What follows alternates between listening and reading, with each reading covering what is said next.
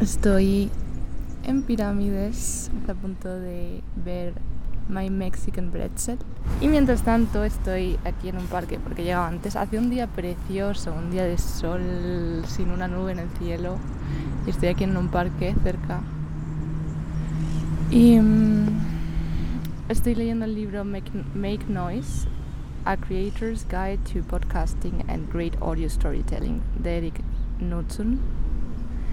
Y está, vamos, lo acabo de empezar casi, estoy por la página 20, pero me parece súper interesante. Ahora mismo acaba de decir, está hablando de que hay muchos podcasts que suenan igual, o sea, no son originales. Por ejemplo, podcasts que entrevistan a la misma persona solo porque es famosa y es fácil de conectar y todo el mundo la entrevista a la misma y hacen el mismo contenido y suena todo igual, pero luego también dice que no solo en entrevistas, en podcast de entrevistas, sino también en podcast de, de mm, narrativos, también ocurre eso, como que todos al final suenan un poco igual. Yo creo que, bueno, en España mm, todavía no, siento que no, no, o sea, a ver, mi visión era que en Estados Unidos hacen podcasts de súper buena calidad, todos contando historias y tal, y en España yo he encontrado pocos así, pues por ejemplo eso, o en España me refiero a podcasts en español, pues Radio Ambulante, Las Raras,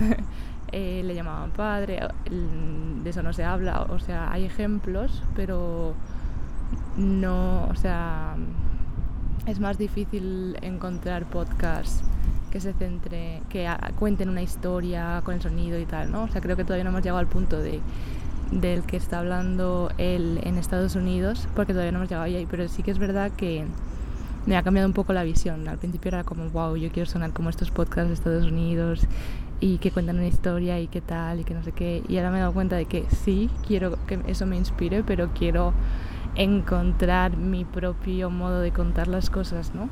Y eso es lo que Supongo que no se descubre hasta que empiezas a hacerlo.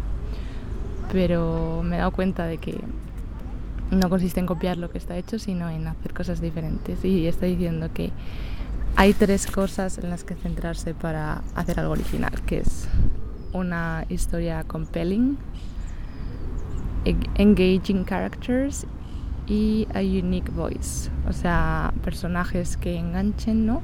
O que bueno, soy fatal traduciendo, pero bueno. Y una voz única, que eso es lo que quiero centrarme. ¿Cuál va a ser mi...